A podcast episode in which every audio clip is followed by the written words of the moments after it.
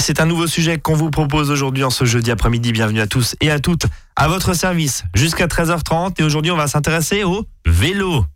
Et oui, et pour en parler, j'accueille l'Automobile Club Association en la personne de Sophie Weisgerber, juriste dans cette association. Bonjour Sophie. Bonjour Brice, bonjour à tous. Tout va bien? Très bien. Bon, euh, quel rapport entre l'Automobile Club Association et le vélo? Aucun, vous me direz comme ça sur le papier, mais si.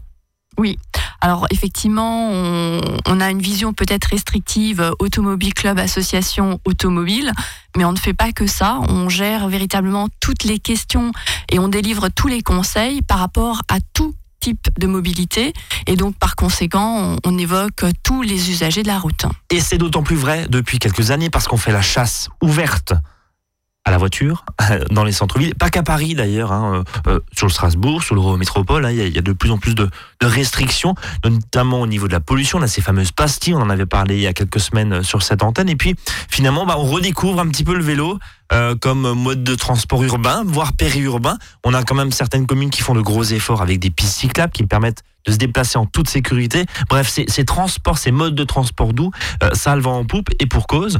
Euh, puisque même, euh, je crois, et je parle sur votre contrôle, euh, Sophie, il y a eu des aménagements au niveau de la rémunération, au niveau de l'employeur notamment, hein, qui prend en charge une partie, des indemnités kilométriques de vélo, c'est ça? Effectivement, il y a eu des, dispositions légales qui ont encouragé le développement de ces nouveaux modes de déplacement, que ce soit effectivement le, vélo ou tout type d'engin. Euh, véritablement un engouement pour cette nouvelle mobilité douce. Alors je vais juste faire le poil à gratter cet après-midi. On est d'accord et on le sait qu'entre les automobilistes et puis les vélos, c'est pas forcément l'amour fou. On le voit euh, dans certaines villes parce que bah, l'un ne respecte pas l'autre et inversement. Et quand l'automobiliste devient euh, un vélo, bah, c'est d'autant plus drôle parce qu'il se rend compte que finalement bah, ses, ses confrères automobilistes sont pas forcément très respectueux. Et puis inversement, il y a aussi des vélos qui font n'importe quoi. On va essayer de cadrer un peu les choses cet après-midi. Si vous avez des questions, n'hésitez pas avs azur-fm.com ou notre page Facebook. Sophie, j'ai une question toute simple et toute bête, euh, parce que là aussi il y a des idées reçues. Euh, est-ce qu'un cycliste, c'est un usager soumis au code de la route au même titre qu'un automobiliste? Alors la réponse est oui. Trois fois oui. Euh, oui. Euh, bah, finalement, euh, ça reste un usager de la route et donc il est tenu au respect donc de, des dispositions du, code de la, de la route, donc les, les mêmes règles que, que, tout le monde. Alors par contre, quand viendra à être commis une infraction à vélo, donc il y aura les mêmes peines, donc euh, en termes de, de peine d'amende et éventuellement de, de suspension du, du, titre de conduire. Par contre, euh, il ne pourra pas y avoir de retrait de points. Voilà, c'est la seule différence. C'est la seule différence, et on le précise d'ailleurs. Si vous êtes euh, si vous avez bu quelques verres de trop, notamment, et si on se fait arrêter par un agent verbalisateur, je crois que c'est comme ça qu'on dit la gendarmerie ou, les ou la police, voilà, il n'y a pas de retrait de points. Par contre, on est soumis à une amende. Exactement. Et ça, c'est pas une idée reçue. Ah non, non, là, clairement, il y aura une, euh, verbalisation, comme n'importe quel usager de la route, euh, avec donc un avis de contravention et des poursuites pénales. Encore une fois, la seule différence, c'est la question du retrait de points. Bon, euh, oui, parce qu'effectivement, c'est des catégories et on peut pas, c'est ça, on peut pas grignoter des points sur un permis finalement dont on n'a pas l'usage au moment où on se fait arrêter. C'est ça. Il faut effectivement, par rapport au, retrait de points, pour faire un, rapide point sur cette question, le retrait de points ne peut intervenir que si l'infraction a été commise avec un véhicule nécessitant le permis de conduire. Ce qui explique pourquoi. Euh, est-ce qu'il y a des équipements obligatoires? Parce qu'on se souvient d'un grand débat autour du casque à l'époque, qui était finalement cette ceinture de sécurité, euh, au même titre que la ceinture de sécurité pardon, pour les automobilistes. Est-ce que c'est obligatoire le casque? Alors, euh, par rapport au vélo, là aussi, il y a de la réglementation concernant les équipements obligatoires. Et il faut savoir que depuis mars 2017, euh, le port du casque est obligatoire pour les enfants de moins de 12 ans. Pour les autres, bien évidemment, ça reste recommandé puisque euh, quand on est cycliste, on reste effectivement plus vulnérable lorsque malheureusement devait arriver un accident. Donc casque obligatoire enfant moins de 12 ans, ça veut dire que qui dit obligation dit possibilité de se faire verbaliser oui, avec effectivement une amende de 135 euros à la clé. Quand même. Maintenant, il n'y a pas que le casque qui est obligatoire. Euh, le vélo, pour pouvoir circuler hein, sur, la, sur la voie publique, euh, doit effectivement être équipé d'un avertisseur sonore. Oui, donc c'est le gling hein, voilà. Ça, doit avoir effectivement euh, deux freins à l'avant et à l'arrière. C'est mieux. Il faut également qu'il soit équipé en termes de, de feu, là aussi à l'avant, soit jaune, soit blanc, et à l'arrière, il faut effectivement qu'il ait un feu rouge. Euh, Sophie, est-ce que c'est quoi le tarif si je me fais arrêter que mon vélo n'est pas en conformité? J'ai pas de lumière avant, par exemple, j'ai pas de lumière arrière. Euh, on peut euh, sans aucun problème se faire euh, se faire arrêter? Alors, on peut tout à fait effectivement être, euh, être verbalisé. Là encore, pas de retrait de points puisque euh, il n'y a pas de, de détention du, du Mais il y a une amende. Il y, a une, il y a une sanction financière avec une amende à la clé, tout à fait. Alors, autre chose que nous voyons des fois dans certaines villes étudiantes, je pense à Strasbourg notamment, euh, c'est le transport de passagers sur guidon. hein. C'est une pratique qui se, qui se fait euh, dans les milieux étudiants aussi, mais, mais, mais pas que. Euh, blague à part, et pour redevenir sérieux un, un instant, Sophie, est-ce qu'on peut transporter un passager sur un vélo? Alors oui, Ah. le transport du passager est possible et autorisé.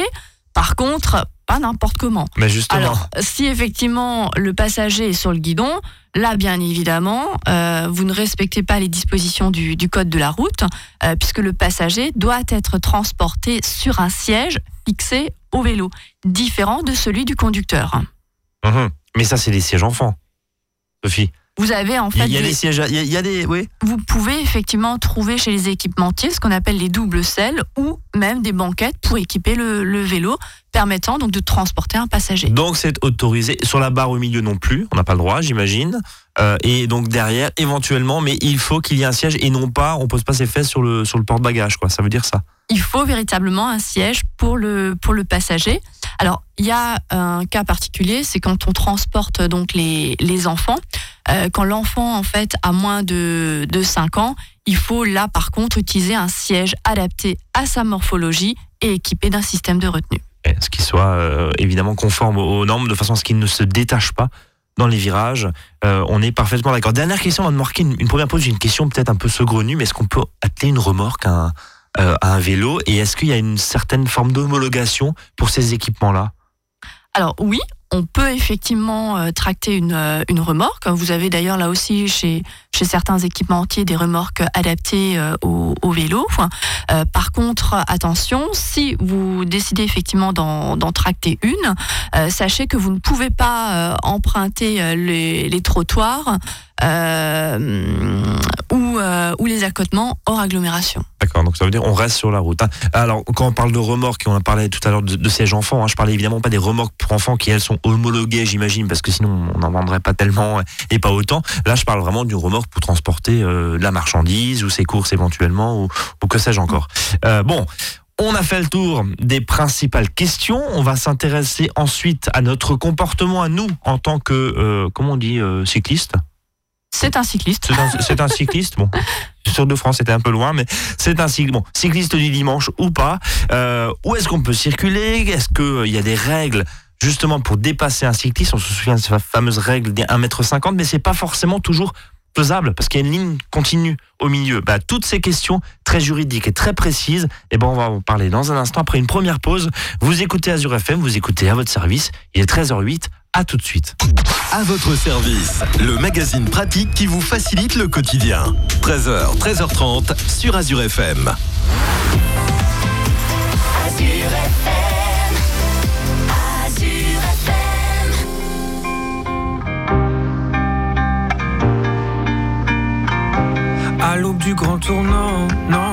Pas fait. Ce qui plaisait pourtant, tant de déjà fait. Tous ces beaux paysages, là, je peux s'en moquer.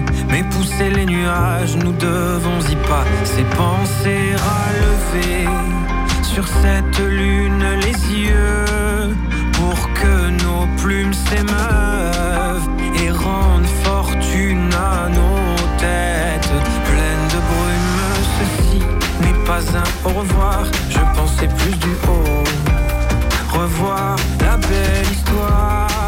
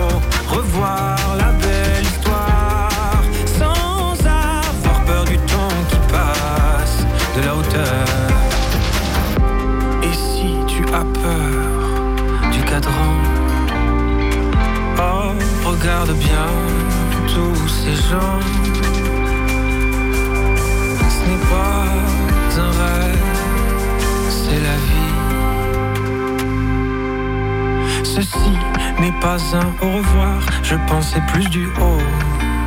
Revoir la belle histoire sans avoir peur du temps qui passe. De la hauteur, ah, ceci n'est pas un au revoir, je pensais plus du haut. Revoir la belle histoire sans avoir peur du temps qui passe. De la hauteur, pas un au revoir, je pensais plus du haut. Revoir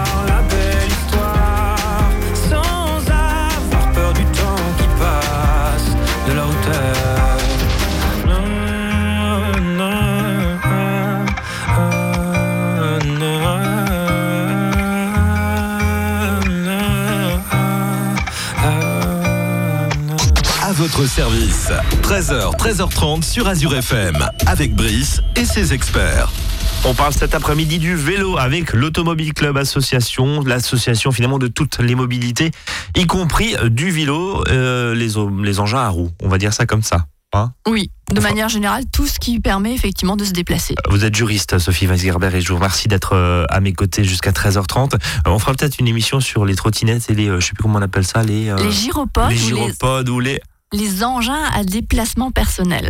engins à déplacement personnel. Alors ça, vous sortez ça au- en soirée, c'est parfait. Engins à déplacement personnel. Bon, c'est ces fameux euh, et les monoroues là aussi euh, électriques. Enfin bref, euh, qui sont d'ailleurs sur les trottoirs. Tiens, justement, la question du siècle, Sophie. Vous me disiez il y a deux secondes, mais je vais vous faire la réponse du siècle.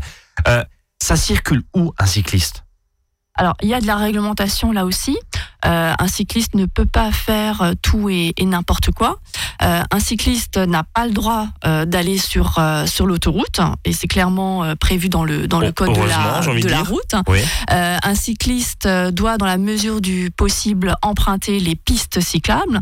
Maintenant, bien évidemment, il n'y en a pas, il n'y en a pas partout. Et à ce moment-là, il doit circuler effectivement sur la chaussée le plus à droite possible. Euh, et en agglomération, il y a la question effectivement récurrente. Est-ce qu'on que- peut aller sur un trottoir Voilà. avec un vélo? Alors, la réponse, elle est très, euh, très simple. Euh, le trottoir est réservé, effectivement, est une aire dédiée aux piétons. Sauf que donc, un cycliste n'étant pas un piéton, à partir du moment où il roule et qu'il enfourche sa bicyclette, il n'a pas le droit d'emprunter le trottoir.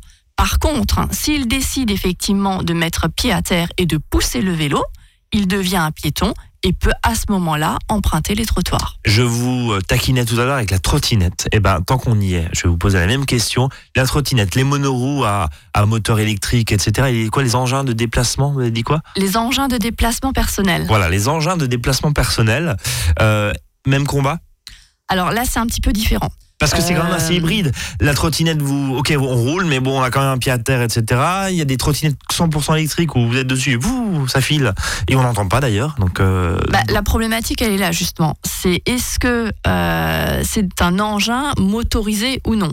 Ouais. Et donc, euh, le cycliste, clairement, euh, il n'y a pas de, de t'as pas de moteur. moteur, ouais. Donc, forcément, il va devenir effectivement piéton. Après, pour ces fameux engins à déplacement euh, personnel, certains sont équipés d'un moteur et c'est là où juridiquement, euh, il y a actuellement un grand débat sur la qualification de, de ces engins et du coup, quelle est leur réglementation applicable. Donc ça veut dire au jour d'aujourd'hui, euh, Sophie, il y, y a un flou juridique, on ne sait pas. C'est ça, c'est un sujet en pleine euh, discussion au niveau euh, euh, parlementaire. Et donc, on est actuellement en train d'évoquer les pistes et la réglementation qui aura vocation à s'appliquer sur ces nouveaux modes de déplacement. En tout cas, oui, qui arrive effectivement et qui déferle sur nos trottoirs ou dans la chaussée, ou sur la chaussée d'ailleurs. Et en plus, certaines sont très très silencieuses. Pour la plupart, ils sont électriques, hein, ces, ces engins de déplacement. Et, du coup, on les entend pas. Donc, ça peut être un danger aussi pour les euh, piétons qui sont sur les trottoirs. Donc, on est catégorique. Un vélo, ça n'a pas sa place sur un trottoir, sauf si le cycliste met le pied à terre et marche à côté de son vélo. Là-dessus, vous êtes catégorique, ça Oui, la seule dérogation, je vais en profiter, euh, c'est en fait pour les enfants. Euh, pour les enfants donc de moins de 8 ans, eux peuvent effectivement rester sur leur vélo et circuler sur le trottoir. C'est la seule Mais dérogation. le parent est sur la chaussée. le parent, ou il est sur la chaussée, ou il a effectivement le pied à terre sur le trottoir. Les zones de rencontre, euh, on, voit euh, ces euh, zones fleurir un petit peu ici ou là dans, certains centres-villes. On parle de zones de rencontre. Alors on voit en général une voiture, un vélo et un piéton. Ça veut dire que ces trois ennemis de la chaussée, bien souvent, hein, pas tout le temps, mais doivent cohabiter ensemble. Ça veut dire quoi une zone de rencontre? Et quelle est la réglementation qui s'applique? Alors, il y a différentes effectivement euh, catégories de, de voies ou de zones qui existent, et donc du coup euh, derrière euh, des restrictions plus ou moins importantes pour euh, pour leur utilisation. Alors, les zones de rencontre, euh, c'est en fait euh, un espace euh, partagé hein, où véritablement le, le piéton est prioritaire. Donc, en tant que cycliste, lorsque vous décidez d'entrer effectivement dans une zone, zone qui est signalisée euh, par un, un panneau prévu à, cette, à cet effet, il vous faut rouler au pas lorsque vous êtes effectivement à l'abord de, de piétons. Et si effectivement euh, vous approchez de piétons, n'hésitez pas à utiliser effectivement votre avertisseur sonore pour indiquer votre présence. Donc on peut rouler sans aucun problème. On met, on est obligé de mettre le pied à terre, mais euh, mollo et vigilance. Voilà, dire ça allure comme ça. pas. Exactement. Un point essentiel. Parce que là, on va s'intéresser à la chaussée et à l'automobiliste qui nous écoute et qui se dit bon. On a appris à l'école, à l'automobile, euh, à, l'auto-école, pardon, les règles pour dépasser un cycliste. Moi, j'ai une question toute La règle est 1m50, je crois, hein, c'est ça, hein, il me semble. Euh, question toute simple. Quelles sont les règles aujourd'hui qui s'appliquent pour dépasser un cycliste Et je prolonge ma question en disant oui, mais si je me déborde au bout d'un moment, il y a une ligne blanche. Est-ce que je suis en infraction? Sophie, aidez-nous. Alors, par rapport à la question donc, du, du dépassement du, du cycliste, alors il faut vérifier si vous êtes en agglomération ou hors agglomération. Ça, c'est la présence de Voilà. trottoir. Trottoir, agglomération, c'est ça? Alors, si vous êtes en agglomération, là, euh, par rapport à la démarche de, à, à la manœuvre donc de, de dépassement, il faut respecter effectivement un mètre. D'accord. Par contre, si vous êtes hors agglomération, là, la distance effectivement doit être de 1 mètre 50. Ok. La question, c'est si je me déporte d'un mètre cinquante sur la gauche pour dépasser mon cycliste hors agglomération, j'ai des fois une ligne continue. Je risque de mordre cette ligne continue. Suis-je en infraction, Sophie? Alors en fait, quand vous chevauchez, pas quand vous franchissez, hein, le franchissement là clairement est interdit. D'accord Par contre, si vous chevauchez, donc c'est-à-dire que vous passez la- votre roue euh, avant et votre roue arrière euh, gauche pour simplement dépasser le, le cycliste, ce chevauchement donc est autorisé dans le cadre d'un dépassement de vélo. Mais en aucun cas, on doit dépasser cette, euh, cette, cette ligne continue, cette Sinon, ligne blanche. Continue. Bon, euh, on va être très concret. Le, le, le cycliste euh, ne sert pas suffisamment à droite parce que ça arrive. Ils sont pas tous euh, gentils, si je puis dire. Euh, mais on est tous cyclistes euh, ici ou là. L'idée c'est pas de se fâcher. Mais voilà, si jamais le cycliste ne sert pas assez à droite, ça veut dire qu'on refuse et et on, et on renonce au dépassement. Encore une fois, en termes de, de disposition euh, code de la route, c'est uniquement le chevauchement Ouais, qui est Qui autorisé, est autorisé. Oui, donc vous avez dans le cadre du, du dépassement. hein. Allez, on va se fâcher avec des groupes de cyclistes. Non, non, je plaisante. Mais, mais euh, ça a le don d'énerver certains automobilistes euh, dans certains cas. Question toute simple à la juriste que vous êtes. Donc vous représentez ici quand même bah, le texte clairement et vous nous dites clairement ce qu'il faut faire. Est-ce que des, un groupe de cyclistes peut rouler en groupe ou est-ce qu'il doit rouler en file indienne?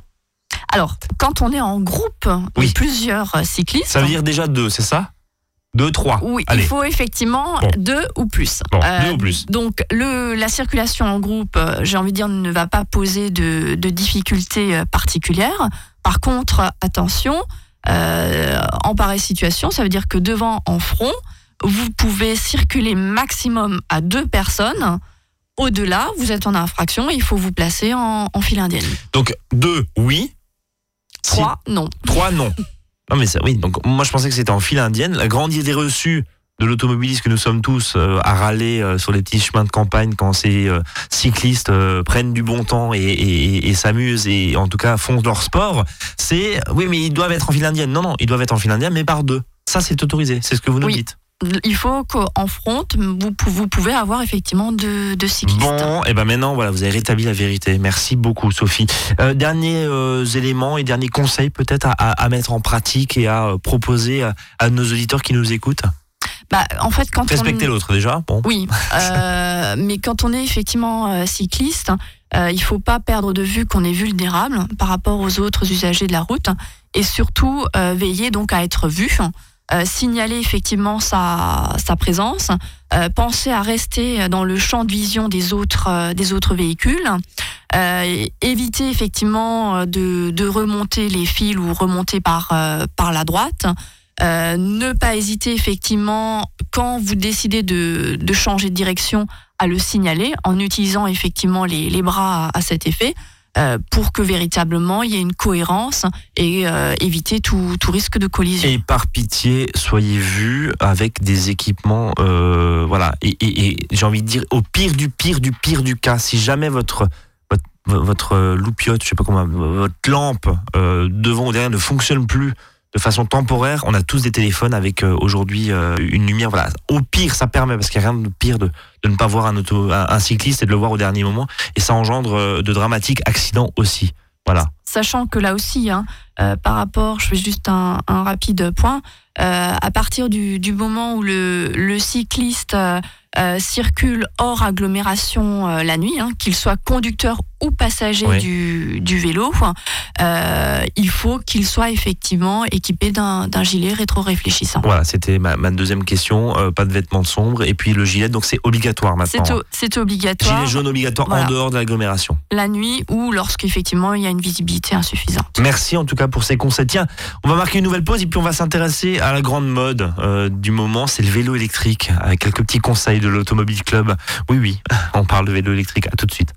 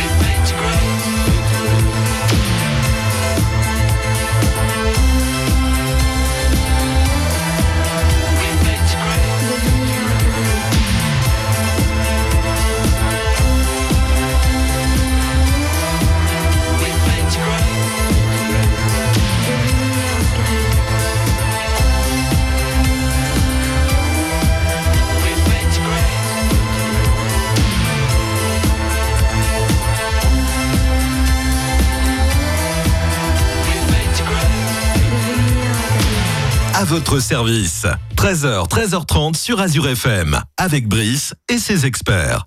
Et troisième partie de cette émission consacrée aujourd'hui au vélo avec euh, Sophie Weisgerber, juriste à l'Automobile Club Association.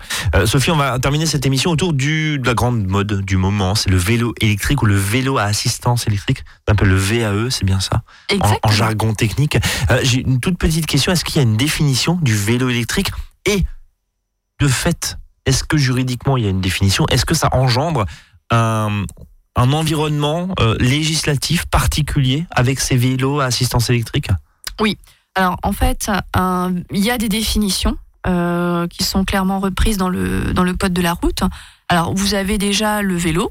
Euh, le vélo, en fait, c'est un véhicule ayant au moins deux roues hein, et propulsé en fait par l'énergie musculaire, hein, donc c'est-à-dire à l'aide des, des pédales. Et vous avez donc le vélo à assistance électrique, euh, ce qu'on dénomme aussi le vélo euh, à pédalage assisté, euh, où là en fait c'est un cycle, mais qui est équipé donc d'un moteur euh, électrique euh, qui permet effectivement euh, d'accompagner le, le cycliste lors de, de, ses, de ces mouvements de ses mouvements. Pour les côtes notamment et les faux plats. Euh, Est-ce qu'il y a plusieurs types d'assistance électrique justement? On va rentrer un peu, on va faire un catalogue de tout ce qui existe sur le marché, mais est-ce qu'il y, a- différentes familles? Alors il y a effectivement différents euh, types d'assistance euh, électrique. Euh, vous allez effectivement avoir, quand vous vous rendez chez l'équipementier, on va vous proposer donc une assistance par rotation de, pédalier. Vous pouvez avoir une assistance par capteur de pression. Euh, des Donc, En fonction de l'effort, c'est ça Voilà. D'accord. Vous allez avoir aussi par capteur euh, d'effort ou par tension de la chaîne ou du, du cardan. Euh, tout ça, en fait, c'est des, hum, euh, des différences plus techniques Ouais. euh, où vous allez avoir effectivement des, des précisions dans le cadre de- d'essais auprès des d'équipementiers. Hein, j'imagine notamment. évidemment que on on voit les prix, hein, ça commence à quelques centaines d'euros, ça va jusqu'à plusieurs milliers d'euros. J'imagine que la technologie et la longévité euh, du matériel n'est pas la même, euh, bien sûr. Euh, Il y a un peu à boire et à manger sur le, sur le marché, quoi, aussi. Exactement. Question, on va juste revenir sur ce qu'on se disait tout à l'heure. Est-ce qu'on peut transporter des passagers et est-ce qu'on peut avoir une remorque avec un véhicule électrique? Parce que il y a quand même une notion de, de- de moteur là. Euh, on, on est sur du sur une espèce de, ligne jaune là. Est-ce que c'est un vélo? Est-ce que c'est un engin motorisé? Euh, Est-ce que du coup la législation pour le transport de personnes et de remorques est différente, Sophie? Par rapport à, à cette problématique, puisque effectivement un, un vélo à assistance électrique est équipé donc d'un moteur, derrière va se poser la question est-ce qu'on reste finalement dans la qualification de cycliste? Ouais. Ou euh, finalement est-ce que euh, on va changer de catégorie avec du coup les conséquences juridiques qui en découlent? Alors là clairement, si la puissance du véhicule euh, dépasse 0,25 kW, il n'est plus en fait considéré comme un vélo à assistance électrique, mais du coup devient ce qu'on appelle un cyclomoteur. Et donc du coup, il y aura l'obligation du casque, l'obligation de l'assurance et de l'immatriculation. Ah oui, donc ça veut dire que même au sein des familles de véhicules, euh, de, de vélos électriques, pardon, il y a différents, différents grades, différents stades, et il y a des seuils. Si vous les dépassez, euh, bim, assurance, casque et, et- et compagnie, quoi. Il faut bien vérifier effectivement euh, lors de l'achat la puissance du véhicule. Comme dit, si effectivement ça dépasse et que vous circulez à plus de, avec une utilisation à plus de 0,25 kW, Ouais. Vous n'êtes plus considéré comme un, comme un vélo, mais Euh, comme un cyclomoteur. Avec, donc, euh, vous parlez d'assurance il y a un instant. Autrement, il n'y a pas besoin d'assurer son vélo. D'accord, Bah- si c'est si c'est en dessous de ce seuil-là, euh, il y a pas, même s'il est électrique, son vélo, en dessous de ce seuil-là, il n'y a pas besoin Il d'assurance. n'y a pas d'obligation euh, d'assurance. Et donc, du coup, à partir du moment où on reste finalement, euh, même si c'est un vélo à assistance électrique, hein, on reste dans la qualification des vélos. Hmm. Et donc, euh, on aura la même réglementation en termes de transport de passagers ou l'utilisation des remorques que n'importe quel cycle classique. Euh, Sophie, en, en termes de tien, euh, rapidement, euh, pour ceux qui euh, nous écoutent et qui seraient intéressés pour sauter le pas éventuellement d'avoir ce type de, de véhicule, est-ce que c'est compliqué Alors, Bon, qui dit véhicule dit forcément, qui dit vélo électrique dit forcément moteur, bah, parce que c'est le nerf de la guerre bien sûr. Est-ce qu'il y a un entretien particulier des frais qui se rajoutent derrière à l'achat? Alors là, il faut vérifier en fait euh, le, le vélo. Euh, dans les faits, j'ai envie de dire, il n'y a pas forcément plus d'entretien, hormis cette question effectivement de, de batterie, hein, puisque euh, ça reste un, un, cadre avec euh, des, des roues euh, et, et, des éléments à, à, à, un entretien comme comme n'importe quel n'importe quel vélo. Euh, après, euh, la question c'est s'il y a une avarie électrique ou euh, électronique. Là, il faut vérifier effectivement lors de l'achat les documents contractuels qui vous ont été remis euh, pour vérifier si vous avez éventuellement une garantie, garantie et le cas échéant l'actionner. Euh, avec euh, en filigrane et entre lignes, ce que vous nous dites, je dis oui, Sophie, pardon. Euh, L'idée, c'est aussi de se dire attention peut-être aux promos qu'on voit ici ou là dans les supermarchés, parce que il y a bien sûr chacun et chaque réparateur peut peut intervenir sur un sur un vélo classique, mais dès qu'on arrive au niveau de l'électrique, c'est euh, quand même une conception différente et tout le monde, tous les réparateurs peuvent pas forcément peut-être prendre en charge ce, ces éléments-là et, et, on pense notamment peut-être à, à, des moteurs qui sont pas démontables, etc., etc. Si c'est pour acheter un vélo qui va durer un an et demi, c'est peut-être un peu dommage, quoi. Bah, il faut vérifier. Ouais. C'est finalement en termes de garantie, voilà. etc., de ré réparabilité mmh. aussi. Euh, euh, j'imagine. Euh, dernier point, euh, Sophie, on parlait de ces véhicules à assistance électrique largement aidés par les communes, par les régions, par les départements, selon les zones, hein, bien sûr. Là, on en est où? Ça, ça a progressé alors, il y a eu effectivement euh, la reconduction euh, par rapport au, au versement euh, d'aide pour l'achat donc de, de vélos à, à, assistance électrique. Maintenant, c'est vrai que depuis le 1er janvier, les conditions pour en, pour en bénéficier se sont, se sont durcies. il faut notamment justifier donc d'un domicile en, en France. il faut acquérir un, un, véhicule à assistance électrique neuf. Euh, il faut effectivement qu'il n'y ait pas de batterie au, plomb. Euh, il y a effectivement également des conditions par rapport à la définition du véhicule acheté, notamment cette question est-ce qu'on reste bien dans un vélo à assistance électrique et non pas euh, cyclo, cyclomoteur? Et euh, il ne faut pas céder donc revendre finalement le vélo dans l'année qui suit son acquisition. Voilà, parce que pour éviter les effets d'aubaine aussi. On retrouve toutes ces informations bien sûr auprès de l'Automobile Club Association, je le rappelle, euh, des services euh, juridiques y compris hein, de, de, de, Sophie euh, cet après-midi. Merci beaucoup. Au plaisir. Au plaisir euh, pour euh, parler mobilité, bien sûr. On vous retrouve aussi également sur le site internet Automobile Club. Automobile-club.org. Ben voilà, tout simplement. Merci Sophie, à très bientôt sur l'antenne d'Azur FM.